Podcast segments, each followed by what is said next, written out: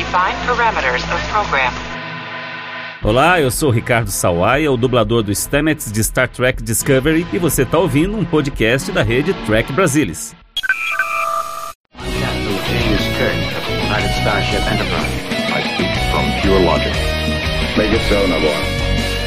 You cannot deny them, Cisco. There's coffee in that nebula. Where no man has gone before.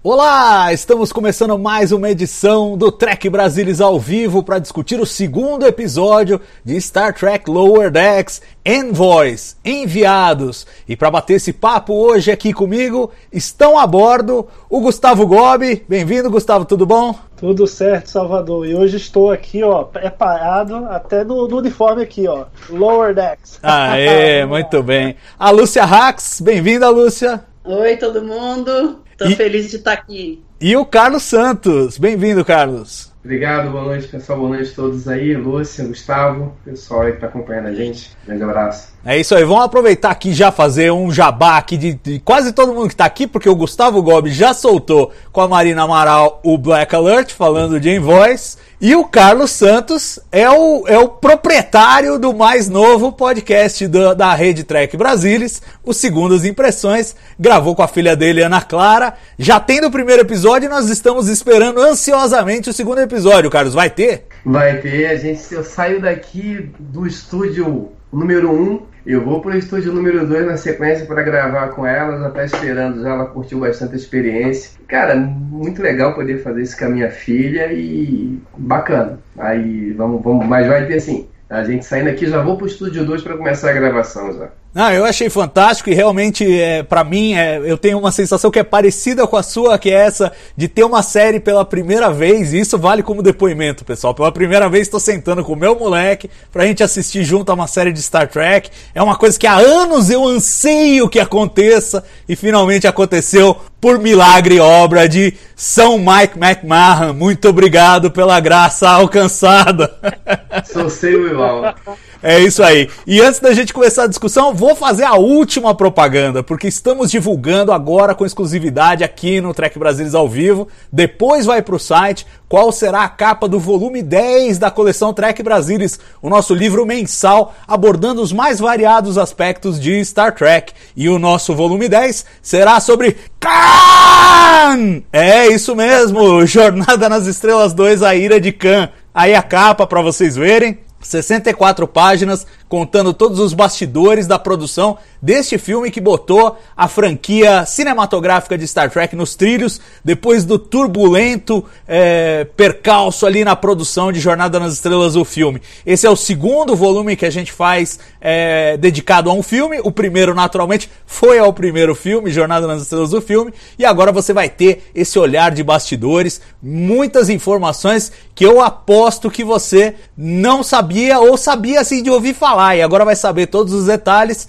no livro que você já pode é, receber se você for assinante da coleção Trek Brasilis. Bom, como é que faz para assinar? Tem um endereço aí na, na, na, na tela, trekbrasilis.org barra colecal. Neste momento estamos com a edição, o volume 8, que é de a nova geração, primeira temporada. Depois vem o volume 9, que é uma cronologia do século 21, segundo Star Trek. E o volume 10 será esse, de A Ira de Khan. Então fique ligado aí em todas as novidades. Se você tiver interesse nos volumes anteriores, você pode adquirir lá. E se você assinar, você começa a receber a partir do 8. Inclusive, receberá grátis o volume 5 numa promoção que nós estamos fazendo aí. Então, fica dado o recado. Chega de propaganda, vamos falar de Envoys. Mas antes de falar de Envoys, Vamos à sinopse do episódio.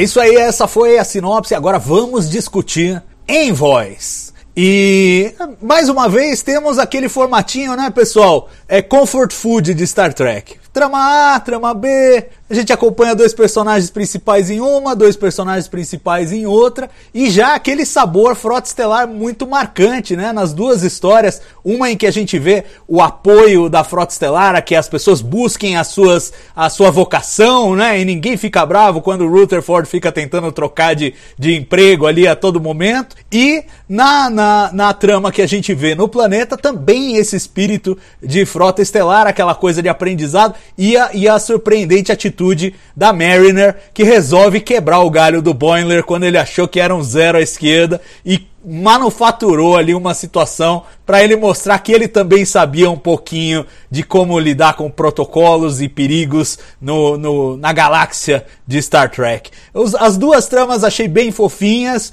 e, e acima de tudo, sei lá, eu, não, eu queria primeiro pedir destaques de vocês. O que, que vocês acharam assim mais interessante, mais marcante, antes da gente discutir os temas especificamente? Gustavo a destaques assim, eu acho que essa essa transição do Rutherford, né, essa mudança, exploração dele em, em diferentes áreas da da Cerritos, diferentes setores ali, saiu da engenharia, foi para a médica, foi para segurança. Eu achei que foi muito legal porque é uma, uma coisa assim que a gente traz, né, os fãs que estão chegando agora, que não entendem como funciona essa mecânica, né, digamos assim, da, da Frota Estelar, essa dinâmica, estão é, entendendo melhor agora como que funciona. Eu acho que é meio que é um elemento que talvez tivesse no episódio piloto, se, se a série tivesse 40 minutos por episódio, é, mas como assim não é vital, né, para você introduzir os personagens e tudo mais, é, aí ficou para um segundo episódio, mas eu achei muito legal. Quem está começando agora vai começar a entender melhor essa dinâmica, esse funcionamento. Eu acho que, que foi uma ideia que eles tiveram muito boa para introduzir isso na, na série. Esse é o meu destaque. Lúcia, e o seu destaque? Uh, o meu destaque é o cuidado que eles estão tendo em, uh, nos desenhos. É uma coisa inacreditável. Eu tô, vocês sabem que eu tô fazendo os easter eggs e referências. Em cada frame você acha um, então tá dando muito trabalho, mas eu tô achando muito bem feito os detalhes, todos os desenhos, tô achando maravilhoso. É, muito legal você falar isso, porque realmente eles têm esse estilo, né, que os traços dos personagens são muito simples, mas em compensação os cenários, os fundos, as naves, tudo muito sofisticado e muito fiel à nova geração. Carlão, e você, seu destaque? Eu, eu acho que essa questão que o Gustavo levantou, mas eu, eu, eu achei aquilo ali interessante, mas acho que por um outro aspecto, porque também na, na nova geração, e não só na nova geração, na, na, na na franquia de uma maneira geral, é, a gente vê o, o chefe de segurança, você vê o chefe de engenharia, você vê o chefe, você vê a, o chefe, mas você não vê os departamentos, na verdade. Né? De vez em quando, por acaso, como o cara tem que na engenharia, tem um pessoal vestido de amarelo. E a, a mesma coisa as equipes, as equipes médicas e, e, de uma maneira geral. Então, é, é, essa experiência, por incrível que pareça, ela é nova em jornalistas. Você não, não via de forma orgânica as equipes ali trabalhando, né? Só tem os chefes e a gente às vezes, muitas vezes pergunta, mas só tem a doutora ali? Não, não, tem outras. Eu achei interessante por esse sentido, né? E, mas também um, a maneira, assim, acho que um cuidado e um carinho quando a, a, uma reverência né, que eles estão tendo com a, com a, com a franquia de uma maneira geral. A, a hora que o cara. Cara, quem é o cara mais. Quem é o top master aqui? Eu falo, não, só porque ele serviu na Enterprise por um minuto. Tá? Então, assim, esse tipo de, de, de subtexto que dá um, um, um a, a percepção de como é que eles estão tratando com carinho né, a série. Eu acho essas duas coisas, entre várias outras, mas pra, eu daria esses dois destaques assim, de começo. É, pois é, e eu, e eu, eu vou falar, o meu é bem pequeno assim, mas é, para mim foi muito legal ver um vendoriano no meio da trama ali jogado, é uma cena de um segundo, piscou, já foi embora, já não tem mais importância, mas assim, uma baita coincidência, tinha acabado de veicular no, no, no canal do Trek Brasilis o, o, o, revisitando do episódio The Survivor, que mostra esse, esse vendoriano alienígena que apareceu uma vez na série animada, e os caras ressuscitaram para essa sequência de 2, 3 segundos, e assim, exatamente como ele foi visto na série animada, mostra um pouco, eu acho que é um retrato do tipo de cuidado e da capacidade de buscar referências obscuras que esses caras têm, enriquecendo as tramas deles, né? Então é tipo, para quem é fã é muito saboroso tropeçar num negócio desse. Ah, eu sei o que é isso, eu sei o que é isso. Sabe aquela sensação, aquela euforia é. do fã de longa data que fala, pô, eu sei do que esses caras estão falando. E, e para mim a sensação foi essa no Vendoriano, foi muito legal. Agora vamos falar do da, separar as tramas, né? Começar pela pela trama da Mariner e do Boiler, que eu adorei, porque, de novo, é aquela coisa que eles tiram da nova geração, clássica cena, ah, o fulano tem que ir na conferência não sei o que, Cicrano, a conselheira Troy vai na reunião dos psicólogos da frota, não sei o que, e aí sempre tem um coitado de um alferes que leva a, a conselheira Troy, leva quem quer que seja, a gente nunca ouve falar dessa turma, ele é o alferes X lá, que só serve para pilotar, às vezes ele morre, né? Na nova geração, às vezes acontecia isso. mas, mas agora a gente realmente acompanha a jornada desse cara, do motorista, da, da, do, nesse caso aí do Klingon Corrin. Eu, eu, eu, queria saber de vocês o que vocês acharam da gente ver a história dessa perspectiva, essa mudança de perspectiva com relação à nova geração, e se isso traz uma nova textura, não só para a franquia de Star Trek, mas também para a própria nova geração, que você começa a olhar para esses alferes que de vez em quando morriam, de vez em quando não, com outros olhos, depois que você passa por Lower Decks. Carlão, você, cara. Eu acho sim, eu acho que isso tem a ver com. É até com o que eu tinha comentado lá no início, assim, né? Você vê uh, esse passeio que o pessoal dá pela nave, Liggs, na verdade, os nossos heróis, né, o, o primeiro oficial, o capitão, eles são coadjuvantes aqui, eles estão ali para dar apoio pro, pro, pro pessoal do Baixo Clero, que agora são os personagens principais da série. É, e é exatamente isso que você falou. Você começa a ver essa jornada de, um, de, uma, de uma perspectiva invertida, né? Assim, quem são essas pessoas que passam pelo corredor e você não sabe quem é? Quem são essas pessoas que são ejetadas pelas, pelas brechas da nave quando abre um buraco você não sabe quem é? E, e com certeza dá uma perspectiva também é, desse pessoal, mas também leva a gente a questionar um pouco, pelo menos a mim, né? Tipo, ah, quando a capitã passa preocupada com qual vai ser o bordão dela para entrar em, em dobra, é, assim, um tipo de preocupação que às vezes passa pelo pessoal do primeiro escalão, está muito longe da realidade é, dessas pessoas que, estão longe disso, né? E, e, realmente acompanhar a jornada dessas pessoas, que teoricamente seriam o, as, os cidadãos de segunda classe, né, dentro da frase estelar, é muito interessante, traz essa perspectiva, assim, traz uma, uma, uma, uma maneira nova de ver a, a, série, de ver o desenvolvimento dos personagens. Eu achei bem bacana e concordo, acho que traz essa, esse olhar diferenciado, sim. Pois é, Lúcia, e temos aí também a primeira aparição de um Klingon de uma forma proeminente e de toda a cultura Klingon. Ali a gente visita o bairro Klingon no planeta e tal. O que, que você achou desse retrato dos Klingons? Eu achei muito bem feito, as armas Klingon, todo o bairro é, é muito muito bem feito, assim, achei sensacional. Eu gostei demais. O Klingon é bem típico Klingon, né, da, da, da nova geração era, era um medo que algumas pessoas tinham, né? Como que vai ser os Klingons? Porque em Discovery mudaram tudo, né? Então, uh, eu acho que eles fizeram exatamente o que era na nova geração. Então, achei bem legal, assim, e o cuidado das coisas, quer dizer, aquele, aquele gá que mexe as minhoquinhas, o, as armas que estão lá, achei tudo, assim, muito, muito bem feito. pois é, e o Boiler treinando o Klingon dele para receber o cara lá. É, é, é tudo muito o bom. Treinando e a Marina xingando xingando. Já chega, mete uma voadora na cara do Clean. O que você tá é. fazendo? Não, pô, eles são amigos, velho. Aí acabou. Ele fala, putz, eu sou um. Eu sou um nada aqui, né? O Boiler sai arrasado. E isso é o que eu queria jogar pro Gustavo, quero ouvir a opinião dele. Porque assim, a gente vê, inclusive na abertura fria, né? Que já parece que é uma tradição de Lower Decks, aquela abertura antes do, da, da sequência de abertura mesmo, o, o, o teaser, ele é sempre alguma coisa meio desconexa de todo o resto da história, né? Não tem nada a ver. Então aparece aquela entidade lá que lembra o começo de The Child da segunda temporada tal. E a Mariner já sabe exatamente o que fazer com o cara, dá um, uma, uma uma, uma versão Star Trek aí do golpe de botar o gênio de volta na garrafa, né? E, e, e, aplica esse truque. Mas eu acho que apesar de não ter nada a ver com a trama, dialoga com a trama é, da, da, da Mariner e do Boiler, porque mostra justamente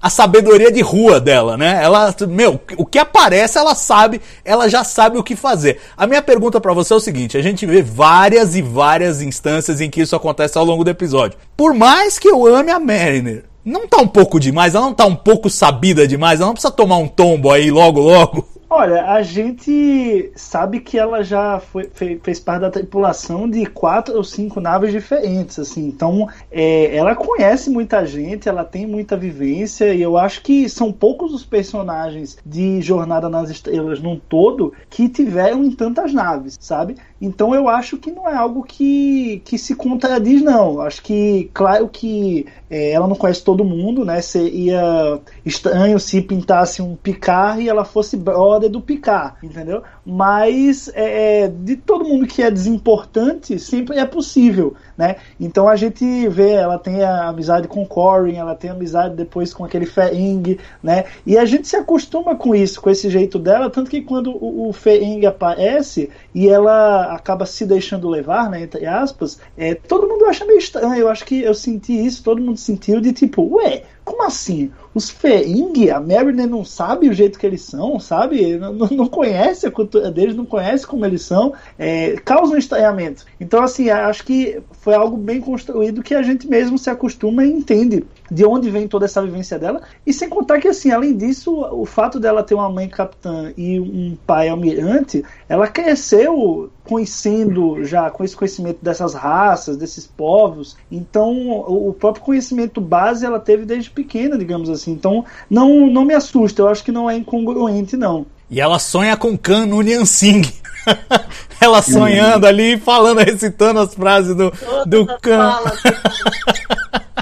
Essas, essas coisinhas que eu acho demais, cara. É muito. Que assim, pra quem assiste não sabe, não é nada, mas pra quem sabe, é, é, é muita cumplicidade, assim, entre, entre os, os roteiristas e, o, e, e, os espectadores, os fãs de longa data. Agora, o, o Leandro Magalhães está levantando aqui no nosso chat a questão do planeta. Esse planeta aí, Tugana 4, parece ser meio que um, um, um planeta diplomático, né? Ele reúne várias. várias. Ele não é um planeta da Federação federação, porque tem uma embaixada da federação lá, ele lembra aqui no chat. E mas tem vários outros bairros étnicos, né? A gente só não viu o povo local de lá, mas o que a gente viu de aliens conhecidos e recorrentes e, e aqueles one-off da nova geração que aparece uma vez e depois desaparecem. É... O que, que vocês acharam desse planeta? E assim, vocês acham que a fórmula é por aí? É você criar esses ambientes em que dá para você pendurar muitas referências? Ou vocês acham que esse foi um caso particular desse episódio a coisa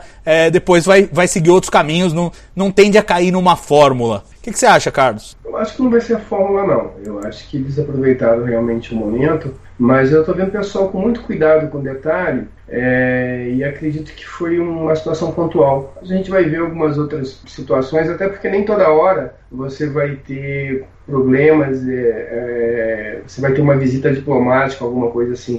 Pelo que a gente viu do teaser aí do próximo episódio, a coisa vai ser um pouco diferente, né? Então eu acho que é um mais até o momento eu vejo assim, é, os caras estão pegando oportunidades, algumas mal utilizadas, outras bem, e, e inserindo essas oportunidades, então, dentro de Lower Decks. Você falou a questão da uma, uma viagem simples, geralmente, com, é, às vezes esse tipo de viagem você só, só ouvia falar, ó, fulano voltou de algum lugar, então, então, é, é, então agora não, vamos mostrar o que, que eles vão fazer lá. E então acho que agora a gente vai ter algumas coisas, eu acho que acho que é pontual, pode ser que aconteça eventualmente aqui ali. Eu acho que quando acontecer alguma situação, vamos mostrar no planeta, vamos mostrar alguma coisa, vai ser bem feito. Acho que essa que é a mensagem. Eles vão usar as oportunidades e vão usar as oportunidades bem. Não acho que vai cair em fórmula. Agora, é, é, sobre até o que você tinha comentado com o Gustavo, desculpa voltar um pouquinho, eu, eu tive esse estranhamento na hora que a, a Marina disse que mexeu os pauzinhos para entrar naquela missão ali. Aí você fica, pô, peraí, ela tá lá no baixo clero e como é, com quem ela conhece dentro da nave para conseguir ter esse tipo de influência. Mas ela lembra, ela é filha da capitã. Ela pode até não se dar bem com a capitã, mas você fala, peraí, eu não vou me... essa menina tá pedindo um negócio, eu vou fazer porque pô, ela é filha da capitã, então pode ter alguma coisa a ver com isso. Eu acho, assim, eu, eu não estou preocupado, tá? Não estou preocupado. Eu acho que eles vão saber o que fazer com isso. Mas é, ela também sabe tudo mesmo. Inclusive, tem uma hora que ela cita, né? Não sei, que elas né, ah, fizemos, eu fiz algumas Grey Ops aqui com o Corin e tal. Então, assim, Grey Ops, né? Então tem, tem algumas coisas ali insinuadas, mas preocupado eu não tô, mas acho que tem a gente tem coisa para descobrir ainda aí da Mariner aí pela frente. É, eu não tinha pensado nisso, mas é verdade. Ô, Lúcia, a, a Mariner deu uma carteirada para ir nessa missão? Pelo que eu entendi, ninguém sabe que ela é filha da capitã. Eu, eu entendi isso, não sei se é real, mas eu entendi assim. E ela deve ter dado alguma carteirada, porque ela vira piloto, vira principal e o outro vira copiloto, coitado. Então, com certeza ela deve ter dado. Agora, não sei se foi na mãe, só se for escondido, porque eu tenho, eu tive essa impressão que ninguém sabe na, na, na nave que ela é filha da capitã. Então, não sei. Não é. sei o que vocês acham. É, não, eu acho que é alguma coisa que ela não divulga. Já vou passar para você, Gustavo. É, é uma coisa que ela não divulga, mas obviamente qualquer um que puxar a ficha dela vai ver o nome da mãe dela lá, né? Então é, é dura até a página 3 esse segredo aí. É, Gustavo, vou passar a palavra para você já fazendo uma pergunta e você retoma aí de onde você quer abordar e em seguida já emenda essa. Mas você falava antes da estreia de Lower Decks que o Boimler ia ser o ícone do espectador lá, o cara que. Só que o Boiler se dá muito mal nesse episódio. Você ainda acha isso? Você ainda acha que o Boiler é, é o cara aí? Como é que você vê isso? Bom, eu vou misturar um pouco o que eu ia falar com a resposta para sua pergunta. É, quando começou a sair os primeiros materiais de divulgação, eu achei que o protagonismo da série ele ia se, é, se dividir muito bem entre o Boiler e a Mariner, meio que 50-50. E não é o que a gente vê, a gente sabe que a Mariner tem um protagonismo maior, sabe? Claramente o Boiler é o segundo personagem e eu acho que atende a terceira e o Rutherford quarto, assim, né? No escala. Então, é, realmente eu acabei quebrando a cara aí nessa minha análise eu achei que ia ser uh, mais balanceado e realmente para trazer esse fã que curte há muito tempo dentro da perspectiva como um protagonista. Mas assim, sem problema algum é, em relação a isso, ele ser um segundo personagem, digamos assim. É, e aí o que eu ia falar é justamente em relação a Mariner, né? Que é, algumas pessoas pensam, pô, como, como assim? Ela é muito sabichona. E aí, gente, ela é a personagem mais importante da série. Ela é a personagem principal da série, entendeu? Ela tem que ser legal. Poxa, é ela que conduz a série. Então, assim, eu acho que é, é algo também que deve ser apontado é que quando a gente tem um personagem masculino muito legal, ninguém fica se perguntando, sabe? Ah, não é possível ele ser tão bom. Mas quando é uma personagem feminina, fica, ah, não, ela tá muito overpower, sabe? Não, gente, dá pra um homem e uma mulher ser overpower também. E ela, como protagonista da série, pô, é ela que tem que ser mesmo, sabe? Ela que tem que entender das coisas e ela que o espectador tem que olhar assim e falar, pô, eu quero ser que nem ela, eu quero ser legal assim, sabe? Então eu acho que cumpre muito bem esse papel. É, lógico que eu achei que a gente ia, ia, se ver muito no Boiler, mas talvez pelos fracassos dele a gente comece a se ver mais é, ou no Rutherford, que também parece muito legal, é, ou pelo menos eu falo assim, pra mim, né? Ou na Mariner mesmo, que ela é super bacana, super desenrolada, e é o que todo mundo quer ser, né? Então é, eu vejo com esses olhos, assim, eu gosto bastante. Não, bacana. Eu, eu, se eu fosse você, ainda não recuaria tanto assim. Eu acho que o Boiler vai crescer na série. É que eles têm trajetórias diferentes aí. Eu acho que ele vai crescer. É o que eu tô falando, que eu joguei pra você da última vez, eu acho que ainda tá valendo. Uma hora a Mariner vai tomar uma invertida. Uma hora ela vai pegar um caminho aí que ela vai estar tá errada e o Boiler vai estar tá certo e vai ser pra valer. Não vai ser essa, essa fraude aí com o Ferengue. Vai ser um... o Ferengue foi tão bom que até, até meu filho que não assiste Star Trek falou, porra, mas é óbvio que era armadilha. Porra, já vi esses orelhudos aí, pô. Eu sei o que, que é. então era muito óbvio. E ela fez ali. Mas eu acho, aquela frase dela no primeiro episódio que ela fala: Não, eu sou complicado, obrigado.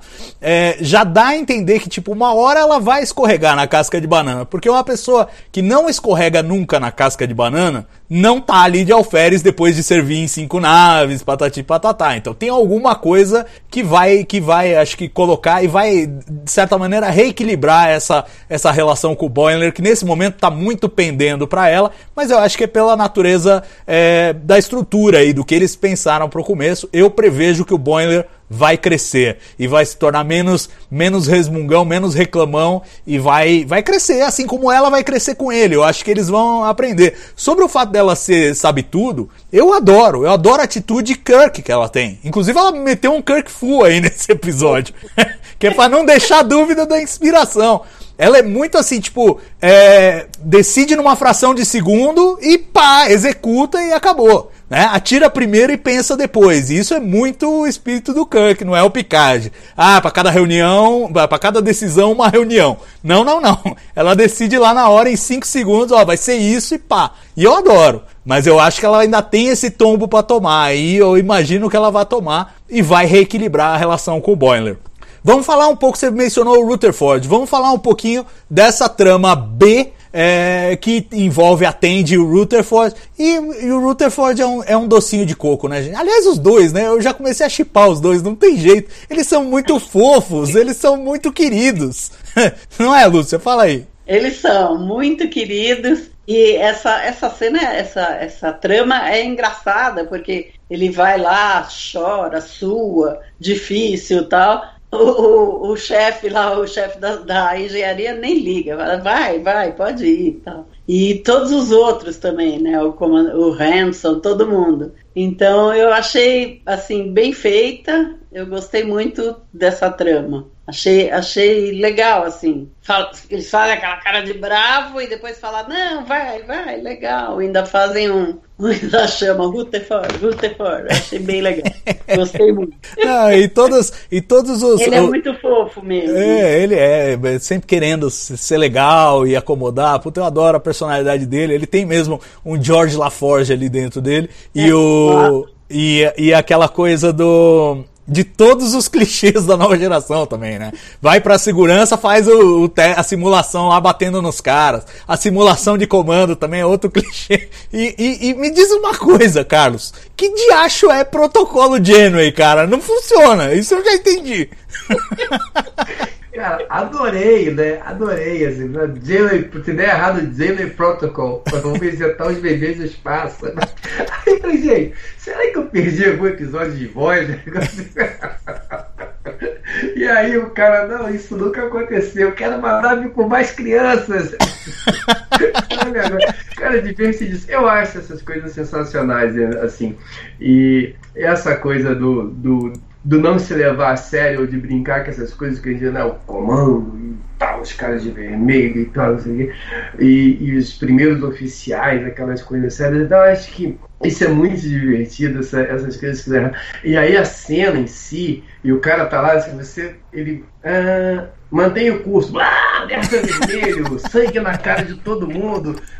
Gente, é divertidíssimo isso, né? E, e, e assim, então assim, são vários momentos, a hora que a, que a Marinha pula em cima do, né, do, do da entidade, não sei imaginar um negócio desse. Então, assim, essa, essa, esse lance do protocolo Jenny, eu confesso que eu ainda não consegui saber de onde ele tirou, mas foi muito legal. E, e, e essa cena toda do, do, né, do comando e dessas coisas tudo inusitadas, a cara de, de Rick Morty, né, bem nítida ali, eu acho que é muito legal e, e, e divertidíssimo, muito divertido. Eu vou, eu vou estudar, eu vou dar uma procurada lá nos episódios lá da, de voz para saber se em algum momento a Jenny mandou ejetar algum bebê no espaço. Eu tenho certeza que você Acho não vai encontrar, mas o espírito é fácil de encontrar. Porque a Janeway não era a capitão de mais sorte, digamos assim, né? As decisões que ela tomava acabavam não levando a, a bons caminhos. Então eu, eu consigo entender, né? Tipo, ah, vamos fazer essa aliança com os Borgs aí. Aí os Borgs se rebelam no final. Pô, é óbvio que vão ser. Então o protocolo Jenner me parece ser alguma coisa nessa linha. E é interessante você mencionar essa, eh, eh, essa coisa deles poderem pegar um caminho mais Rick and Morty quando eles vão pro holodeck. Que aí vale tudo. Você pode realmente fazer tramas completamente absurdas. E certamente quiseram usar isso, né, Gustavo? O holodeck, essa sequência do holodeck é muito engraçada. Muito engraçado. Não, é, realmente, eu, eu gosto bastante. E também quando, quando o Rutherford vai treinar, né? Com o Shax, é, que a gente já tinha visto até um, um trechozinho no, no trailer da série, mas também é muito legal como, pô, você de alguma forma poder trazer os Borg de volta é, para essa série animada, ver como é o visual deles, e aí o, o Rutherford a gente sabe que é um cara tímido, né, mas aí ativa a programação dele, ele entra no modo de batalha, ele consegue fazer todos os cálculos ali, bate um, esmurra outro, é muito legal, assim, não tem, é, coisas que só o holodeck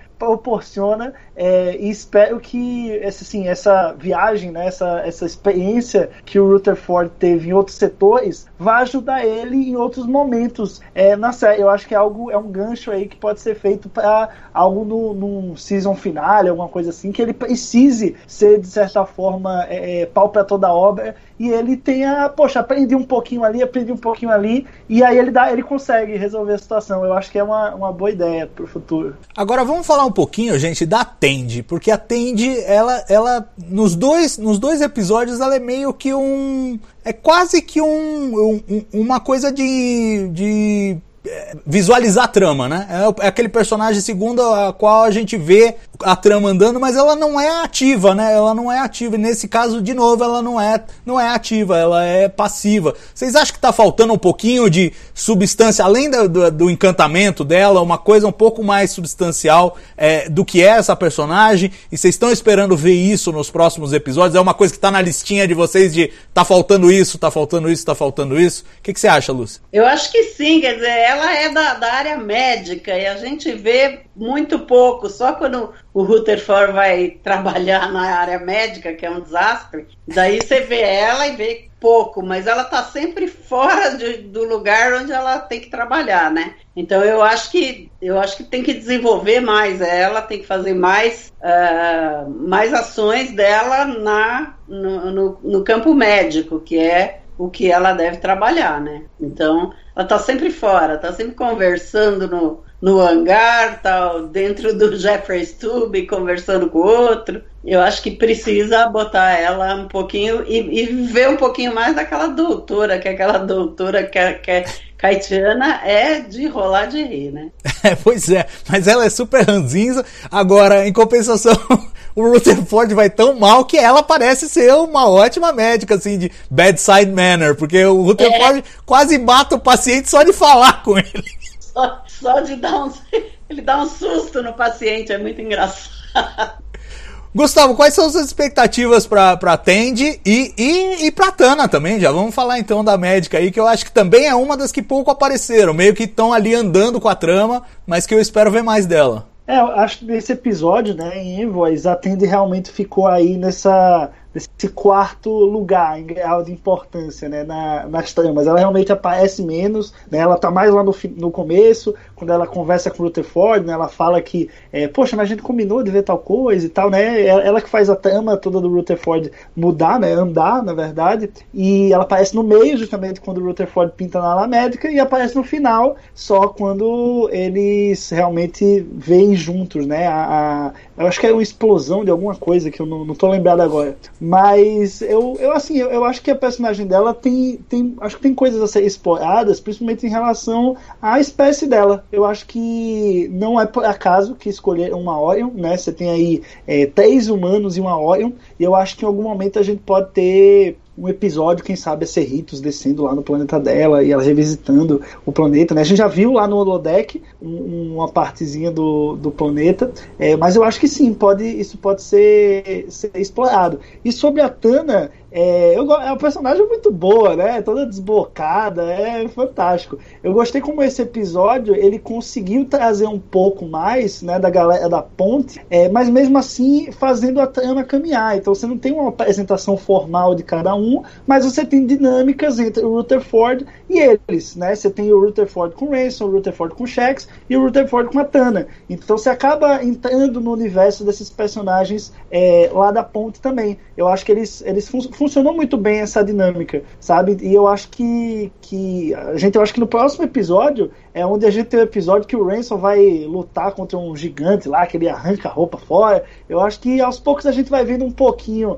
é, desses personagens que seriam os protagonistas, mas que em Lower Decks não são os protagonistas. É, eu gosto muito disso que você falou, porque realmente eles conseguem é, apresentar esses personagens secundários, mas que são os da ponte, é, de uma forma que não tira o foco do, do, dos personagens principais, que são os Lower Decks, né? Então eu, eu, eu, gosto mesmo disso. E realmente a gente teve uma boa olhada é, no Shax, eu acho, no, no Billups, que dizem que vai ser um recorrente, mas é o engenheiro-chefe, bem ou mal, e no, e no, no Ransom. Acho que a, a a Tana ficou um pouquinho abaixo, espero ver mais. E a Capitão também ficou um pouco abaixo. Tá meio desaparecida aí nesse, nesse episódio. Carlos, o Ricardo Delfim destaca aqui no chat uma coisa interessante que ele fala assim, ó, tá faltando mudarem os pares, não ficar só Mariner Boiler e Rutherford Tend. Isso poderia gerar novas dinâmicas. Você espera ver isso nos próximos episódios, eles dispareando aí? Ou você acha que isso aí é meio que a formulinha,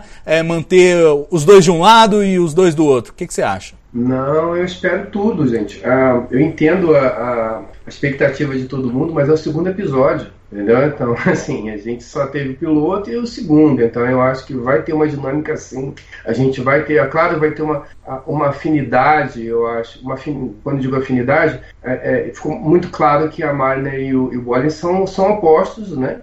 E aí eu acho que esses dois lados opostos eles vão criar às vezes uma, uma tensão e provavelmente se o caminho é que eles cheguem no equilíbrio enquanto personagem a, a, atende e o Rutherford tem uma outra dinâmica, mas eu imagino sim, acredito que eles vão rodar isso, em algum momento vai ter alguma coisa da Marina com a Tende, do Rutherford com a Boy, isso vai deve seguir dessa maneira, eu acho que não, é, é um primeiro momento, a gente está no segundo episódio, é, tem bastante coisa para acontecer. Então não, não, acho que vai ficar. Pode ser, nada impede que eles é, criem é, talvez um quadro, mas eu acho até que isso não vai acontecer. Acho que, acho que eu tenho uma impressão que, no caso ali da. da é uma impressão minha, tá? Que, assim, no caso do, do Rotherford e da Tenzi, que em algum momento essa direção vai sofrer um acidente e eles vão talvez se distanciar um pouco, eu acho.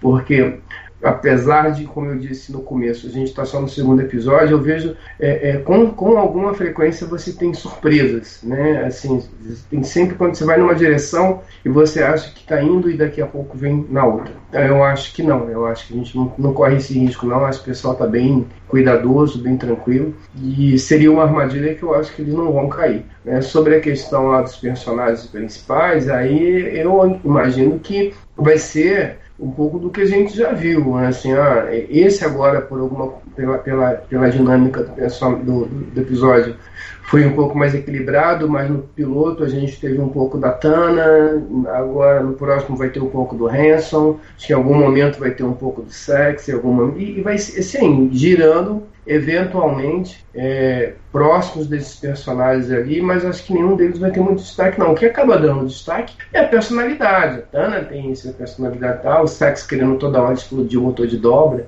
vai virar provavelmente uma piada recorrente. Ah, então eu acho que vai nessa linha. Mas eu acredito que vai ter uma, vai ter mais interação sim entre esses quatro personagens. Não vai seguir essa fórmula Boiler, Marner e, e Tende e não. Bacana. Lúcia, você também acha que é por aí? E, e aproveito para emendar o seguinte: a gente viu Discovery tentando colocar uma protagonista que não é capitão É, mas ainda assim, a Michael estava sempre muito perto do capitão, muito perto da tripulação da ponte, muito perto do centro de decisão da série, o que tornava mais difícil é, efetivar esse protagonismo dela. Nesse caso de Lower Decks, como a gente aposta realmente numa, numa num grupo de tripulantes que está completamente é, removido da ponte, das grandes decisões, facilita trazer esse protagonismo? Eu, eu acho que facilita Uh, tem muita gente, muita gente reclamando que essa Mariner é igual a Burnham de Discovery, que como que é assim eles fazem esse personagem principal quase igual, uma, as duas sabem tudo na vida, mas eu acho que eu acho que facilita o protagonismo e, e eu acho que eu concordo que tem que mudar um pouco esses parzinhos e no começo desse episódio a gente já viu a Mariner conversando com a Tandy, uh, mas eu acho que com o desenrolar dos episódios eu acho que vão mudar isso, tá? E eu também acho que uh, vão, não vai ter tanta referência ao, aos outros episódios. Eu espero que não, porque está dando um trabalho aqueles easter eggs mas, eu, por exemplo, no trailer do episódio que vem é um, um, planeta de cristais, então é uma coisa que a gente nunca viu, acho que não vai ter tanto, tantas referências. Mas eu acho que facilita o protagonismo melhor do que com a Burna, que está sempre na ponte, né? Oh, boa sorte para você com os easter eggs. Eu não apostaria nisso não, que vai ter poucos, mas tudo bem, boa sorte. e, com, Obrigado, vou fazendo, e, e, e com relação a essa coisa, eu não consigo, Gustavo, e você já tocou nisso, mas eu não consigo aceitar que fãs de uma série que há mais de cinco décadas admiram o Sr. Spock, que era o maior sabe-tudo de todo o universo, o cara sabia o que era quadrotriticale, Entendeu? É, vão de repente dizer que alguém sabe demais, quando o próprio conceito da frota estelar é você realmente valorizar o conhecimento. E a Michael Burnham estudou na mesma escola que o Spock, estudou, estudou junto, tava lá, no mesmo planeta, mesma formação, entendeu? Foi na mesma escola, fez o mesmo vestibular e tudo. Pô, meu, que loucura, gente. É, é, é difícil não, é, não achar e, e, e, me desculpe quem, quem acha que não é isso, mas é difícil não achar que não tem sexismo nessa, nessa diferença de percepção. É difícil, porque nunca ninguém reclamou, pô, mas esse Capitão Kirk sabe de tudo, ele decide tudo lá na hora, não sei o quê. Nunca ninguém falou nada. O Sr. Spock sabia de tudo e mais um pouco, desse e de outros universos. Ninguém nunca falou nada. Aí chega a Mariner, não pode. Não pode, passou por cinco naves, não sei o que, não pode saber de nada. O, a, a Michael Burnham falam tanto dela, eu, eu, eu não vejo ela super sabichona. Eu acho que assim, ela é uma boa oficial, que estava na trilha para ser capitão. A gente abre a série com a Jojo falando: olha, você tá na trilha para ser capitão. Né? Então ela tem toda uma formação ali para ser capitão, para ser como o Capitão Kirk, para ser como os outros capitães. E aí descarrilha a carreira dela por conta do motim. Mas pô, é óbvio que era uma oficial competente. Agora a gente vai começar a criticar a competência. V vamos gostar só dos incompetentes? Porra, isso tá parecendo o jeito que a gente escolhe lideranças hoje em dia. Vamos escolher o mais incompetente que tem e vamos falar esse aqui que nós vamos seguir. Porra, não dá, gente. Não dá. Não consigo aceitar isso. Reflitam. Essa fica para vocês refletirem enquanto eu peço aí considerações finais desse episódio para a gente fazer os momentos de cada, de cada episódio. Gustavo, dá aí suas considerações, seu arremate aí sobre esse episódio. Não, só, só complementando aí o que você falou, acho que eu concordo muito. E aquela coisa, né? A gente sempre teve é, personagens aí, o personagem principal das séries até Void é, é homem, né? E em Void a gente teve uma, uma mulher pela primeira vez. A série sofreu bastante resistência, né? Foi muito colocada de lado por alguns fãs. E aí você tem daí Michael, uma mulher negra, e logo depois você tem a Mary, né? Uma mulher negra também. E isso acaba incomodando algumas pessoas. É, triste que em 2020 ainda estejamos. É, as pessoas às vezes não percebem, mas a coisa está tão enraizada que elas deixam isso passar. Vale a, vale a pena a, a reflexão sobre isso isso sim. Mas considerações finais sobre o episódio, eu achei que assim foi muito bacana porque foi o primeiro episódio em que a gente viu uh, se, se, se a série é um avião, né, a gente viu o avião agora voando lá no, em velocidade de cruzeiro. Né? Então a gente teve no primeiro episódio a decolagem, então tudo é novo, tudo é novidade, mas agora a gente vê o avião estabilizando e entrando no trilho que vai ser até o fim. E é muito boa. A viagem nesse avião tá muito boa. E eu acho que esse ritmo, né, essa, essa fórmula que se utiliza bem da fórmula da nova geração, de uma maneira mais acelerada, é claro, mas é, é muito divertida também, é, eu curti, eu curti, sabe? Então, se, se esse é o caminho que vai ser seguido por toda a série, ou pelo menos nos episódios, até pelo menos um season final, né? A gente sabe que season final é sempre diferente, mas se é isso que vai seguir, esse, esse tipo de construção, eu gosto bastante e vai ser muito prazeroso é, seguir aí nesse avião de, de Lower Decks. Então, muito bom episódio e espero que outras raças continuem aparecendo, né? Tivemos Clio, Ferenga, Doriana, agora vai, vai expandindo. Eu acho que tem que, tem que trazer todo esse universo vasto de jornada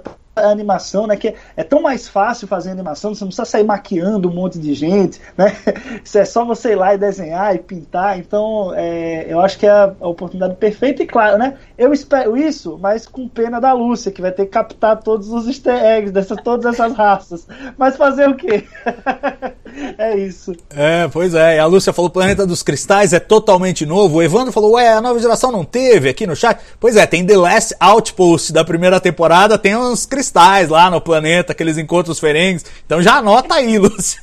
Já vou anotar essa também para pesquisar. Mas, Lúcia, é, vou, com, pegando a metáfora aí do Gustavo, voo suave até agora e, e, e tudo tranquilo, céu azul aí para esse segundo episódio? Eu acho que tá tudo tranquilo, eu gostei muito. A primeira vez que eu assisti, vou ser sincera, eu falei, ah, gostei mais do primeiro. Depois eu fui assistindo 800 vezes para ver todos os easter eggs e cheguei à conclusão que eu gostei mais desse. Esse é, eu achei assim menos acelerado, é acelerado, mas achei menos acelerado que o primeiro, onde eles tinham que mostrar todas as coisas e tal. E eu gostei muito de todas as, as, as locações, todos os, a, a, a locação em Ryza eu dei muita risada também e no Little Ryza, né, sei lá, não tem nome, mas enfim, eu gostei, eu gostei mais desse episódio do que do outro, achei menos acelerado e vamos ver o que vai acontecer no terceiro, né? Eu adorei a, o trailer que a Marina, a Mariner roqueira. Achei sensacional. Incomodando o Klingon. Não, e de, e de novo, e de novo aquela coisa é, brincando com os clichês da nova geração, né? Sempre tinha os concertos, música clássica, ela vai lá, meu, vai quebrar tudo, joga guitarra Sensacional. E o Klingon fica incomodado, que eu achei muito engraçado. Peraí, para com essa música. e, e, e, você, Carlão, o que, que você achou aí? É, voltando naquela, na, na, lá no que você comentou lá da, né, da pessoa reclamar de sabe tudo, eu, é, eu lembrando do episódio lá do Smith Computer que o Dextron chega na nave para instalar um computador que vai dominar a nave, ninguém sabia de nada e aí, a hora que o Commodore começa a falar, o Spock começa a recitar tudo. Eu, mas como é que você sabe disso? Eu tenho grau de segurança 7, eu sou versado, não sei o quê. gente, quer dizer, é o que você falou, né? O, o maior, o maior ídolo de Jornal das é o maior sabe tudo de todos, né? Então, não faz nenhum sentido a pessoa reclamar que um personagem de Jornada sabe tudo. Né? É, realmente é muito estranho.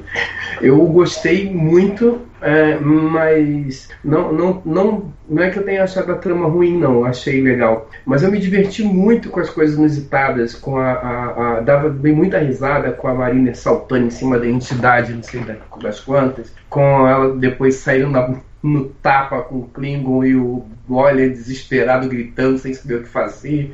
E daqui a pouco vem lá ó, a briga no, no bar e Mariner usando o Kirk Fu e aquela confusão no, no, no, no do, da ponte Jenny Protocol para lá, Jenny Protocol para cá é, é, muito divertido então é isso que eu espero de, de assim, eu posso estar querendo minimizar o negócio eu não espero de Lower Decks é, desenvolvimento de personagem não quero ver um Cidadão Kane nesse negócio. Eu quero me divertir com alguma qualidade, com, com piadas bem feitas, com uma reverência e com uma referência feita de forma reverente. E a, a série até agora está acertando muito. Esse segundo episódio teve isso tudo, cara. Foi muito divertido, muito legal, muito bacana. Eu fiquei muito feliz assim com isso, porque é, eu acho que é, que é aí que a gente vai. Que, é, é isso aí que está faltando. Não é que ver desenvolvimento de personagem, vai ver Deep Space Nine, vai ver Discovery, tem isso tudo lá. E Discovery, é, Discovery não, Lower Decks é, é, é, diversão e até agora está entregando isso com, com, com, muita qualidade, assim. Estou muito,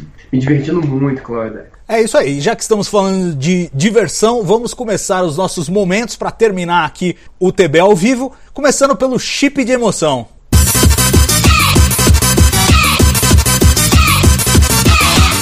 Se tiver alguém que já tem a ideia, levanta a mão para eu não passar a bola para quem de repente. Ah lá, Lúcia já tem. Manda lá, Lúcia.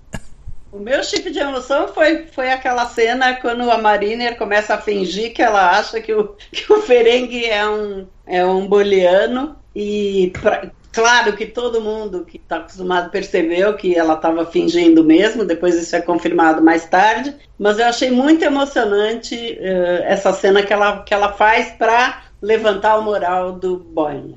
Gustavo. É, eu acho que o momento assim emocionante ou, ou, que tem mais carrega mais drama aí é justamente quando o Boiler tá chorando e dizendo que ele não tem futuro na frota e que não vai dar certo, né? E, e é legal que a gente vê como o Boiler quer ser um pouquinho mais Mariner e a Mariner também quer ser um pouquinho mais Boiler, né? Ela sente que às vezes ela é muito fora assim e ele às vezes é muito by the book. Então eu acho que aquele momento ali é é um momento muito bonito, assim, da, da amizade deles. Então, assim, não cheguei a me emocionar na cena, mas é a cena que mais toca. Quem eu mais gostei, assim, fiquei emocionada porque eu sou muito fã de Borgs, né? Então, assim, quando apareceu os Borgs, eu emocionei ali, mas é, a que mais toca é justamente essa da amizade deles. Não, também, eu também vou nessa direção aí. E você, Carlão? Sigo o relator, também acho que essa daí foi a, a grande cena, assim, assim fala muito do, dos dois personagens e é, da, da perspectiva do, do, do, que o Boiler quer e da, do caráter da, da, da Marina. Também, também vou com, com vocês dois aí. Não, e eu acho, e eu acho que também reflete muito a, é, a velocidade de raciocínio da Mariner. Porque, mais uma vez, ela toma uma decisão rápida quando ela vê o cara, pô, o cara tá afundando aqui. E já arma um esquema que, na sequência, é, já levanta a moral do cara. Então, tipo, em vez dela falar, oh, não fique triste e tal, não sei o que, não, ela fala, meu, preciso agir. E pá, já arma o esquema para levantar ele. Eu acho, mais uma vez, é, totalmente dentro do personagem dela e mostra essa relação é, de apoio mútuo que eles estão que eles estão desenvolvendo que eu acho. É, Salvador. E tem uma coisa que é o seguinte, a, a, tem isso do que, do que você falou e tem o seguinte também, assim, embora para ela, ela ache que aquilo que, que, que, que, o, que o Wallace seja um exagerado, ela entende a importância daquilo para ele. Ela ah, esse cara tá aí para que, que ele está preocupado com isso? Não, não é para mim, mas é para ele. E acho que isso diz muito do, sobre o caráter da Marina. É, sem dúvida, sem dúvida. E ela reconhece o valor nele, porque ela fala: não, você é o senhor Starfleet, você é o senhor Frota Estelar. Tipo, não, como você vai abandonar a Frota Estelar? Você enlouqueceu? Então acho que tem uma dinâmica aí, de novo, uma dinâmica que vai além do que a gente esperaria de um desenho animado nesses dois personagens. Sim. E eu acho que esse momento retrata muito bem isso. Agora vamos avacalhar de uma vez com o momento cérebro de Spock.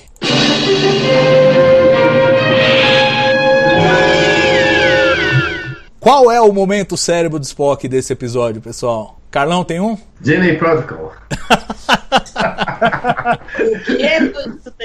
mas sem reclamar, eu achei divertidíssimo isso, mas não, não o Jane Protocol, mas assim, cara, na hora que você tá ali e daqui a pouco explode tudo e sangue na cara de todo mundo, é uma coisa que você não ia imaginar nunca ver numa série de jornada assim.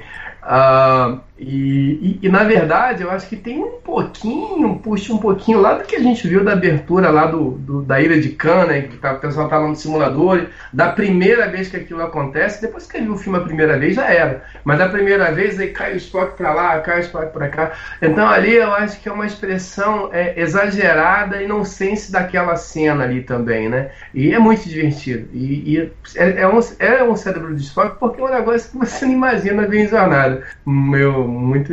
Gostei demais daquilo aí. Eu me diverti pacas com aquele negócio. Pra você também, Lúcia? Não, o meu é diferente. O meu é, é, é bem a cena inicial, tá? Aquela entidade que, de energia que ah, entra na nave, atravessa todas as paredes da nave, para dentro do armário, sai do armário, e daí ela consegue agarrar a entidade.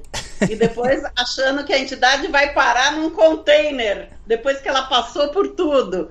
Eu achei um pouco, um pouco demais. Eu dei muita risada naquilo também, né? Não, mas é um e depois pouco que, ela, depois que ela consegue o que ela quer, é, que eu acho a melhor frase que eu ouvi, é, Gus, no, no Black Alert, a pessoa que escreveu, então, depois que ela consegue o tricorder da Xuxa, sensacional essa frase, depois que ela consegue, ela pega e vai embora, nem liga mais, é um alien que tá dentro da nave e ela não tá nem aí. Então, eu achei isso aí meio cérebro de Spock, mas eu me diverti. E eu acho que talvez seja um- um começo de alguma outra coisa, visto que a tal da entidade entra na capitã que tá lá querendo fazer uma frase de não, e é, é engraçado que atende e fala pra ela: Não, não, mas é, isso aqui, ó, esse esse container vai dizer, não, isso aí serve pra todo tipo de coisa legal, meu. Você nem imagina. Eu achei assim, falei, gente, É a famosa inversão de polaridade, né? a energia acabou de passar, entrou na nave, passou no armário, passou em tudo, o container vai segurar. E você, Gus, qual A é? Mariner vai segurar, a Mariner consegue segurar aí. Bom, eu, assim, não, não especificamente o, o, o ser, né? Mas eu acho que o, o ser ter conseguido, entre aspas, assim, cagar um tricorder rosa, eu, eu acho que foi o maior Spock. Mas assim, assim como no episódio passado, eu acho que vai ser assim na série toda, todo momento cérebro de Spock é, é, é proposital na série, porque essas coisas assim é o que gera uma gargalhada, é um absurdo, assim, é o que né, as- vai, contra qualquer conceito científico, mas que é muito engraçado. Então, todo episódio, eu acho que não, não vai ter episódio que a gente vai falar, não tem o de Spock, porque sempre vai ter um momento desses meio what the fuck que o, o Mike McMahon pensou aí e que sempre vão ser momentos muito engraçados. Então, esse a, entidade ter não só cagado tricorder, mas a bateria também. depois de sair andando foi, foi muito bom, assim. Espero que o tricorder volte a aparecer agora. É, pois é, tem que usar, né? Tem que usar agora, depois de tudo isso. É, pô, vocês me convenceram. É, tem, não dá pra não ser essa cena aí. Eu tava mais alinhado com o Carlão no começo, pensando nas criancinhas, e tem o, o infográfico lá, né? na- no painel do, do- de quem tá no com ali, aparece os pontinhos das criancinhas voando pra fora da nave. Mas, mas realmente essa do tricorder da Xuxa, acho que só por essa, esse termo, tricorder da Xuxa, eu acho que Esse termo foi alguém que falou no Black Alert ao Foi vivo. a Marina, lá foi a Marina. Instagram. Essas, essas coisas não saem de mim, não. É, Foi a Marina. E agora, pra fechar então o momento carimbo do Gene.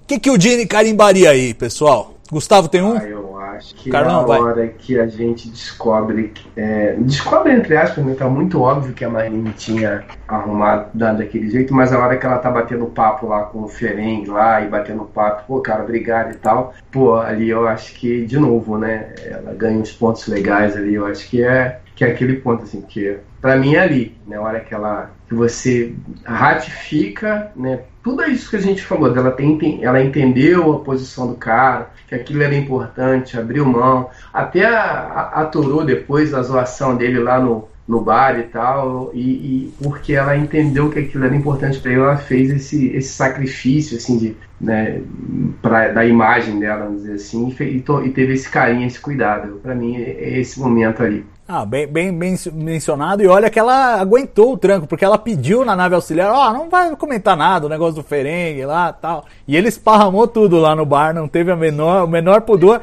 E mesmo assim, ela poderia ter dado um crawl nele ali, mas ela. É. mas ela segurou a onda. E, e Lúcia, pra você, qual foi? Não, para mim foi o- a reação que o pessoal de comando teve quando o Rutherford queria mudar de carreira, né? Que eu já comentei aqui, todo mundo achando que ia ficar bravo e de, de repente fala, não, vai mesmo, você tem que tentar outras coisas, vai na boa. Nos três, né, no Billups, no Hanson, no Shax, é, ele, todos eles foram legais e deixaram ele mudar, então eu achei que era muito, achei muito legal isso, achei que pode ser um carimbo do Jim. E você, Gus? Ah, o meu também, é, eu vou, voto aí com a Lúcia, eu acho que representa muito, assim, esse essa ideia da gente querer sempre se aperfeiçoar e ter mais conhecimento. Então você vê que até o, o como foi escrita, como foram escritas as cenas, é legal, porque parece que vai dar uma bronca nele de repente, não, tá, pô, tá tudo ótimo, cara, é isso aí, vai lá e tal, e todo mundo incentivando, e todo mundo gritando, Rutherford, Rutherford! Go, Bears! é, é, é, então é, é, muito assim, de, de você é, incentivar com que a, a pessoa realmente faça novas descobertas, passe por novas experiências, né, e vai explorar uma maior quantidade de coisas possível. Então eu acho que é totalmente Gene Roddenberry esses momentos. É, eu, eu tô com vocês também, essa coisa de, de valorizar a diversidade, né? Falar, não, você quer se descobrir, então vai para lá, vai para cá, tudo bem, não tem problema. O importante é que você seja feliz fazendo aquilo que você quer fazer. E eu acho que isso é repetido, reiterado, né? E, e a gente vê isso diversas vezes, e eu acho que é o valor central ali da Frota Estelar, que tá bem refletido nesse episódio. Concordo com vocês. E aproveito aqui então para agradecer a participação do Gustavo Gobi, da Lúcia Rax e do Carlos Santos. Obrigado, gente. E agradecer a você também que está aqui nesse domingão acompanhando a gente falar do segundo episódio de Lower Decks. Semana que vem temos outro encontro para discutir o terceiro episódio, Temporal Edict. Então, não perca às 19 horas, 19h30 na verdade, né? Não, 19 horas. Estou confundindo com o outro canal. Esqueçam. É... No Mensageiro Sideral, quinta-feira, 19h30, tem um negócio lá também. Mas aqui é outra coisa. É, aqui é 19 horas. Nos vemos então domingo que vem, 19 horas. Um grande abraço para vocês, bom fim de domingo, boa semana e até a próxima. Tchau!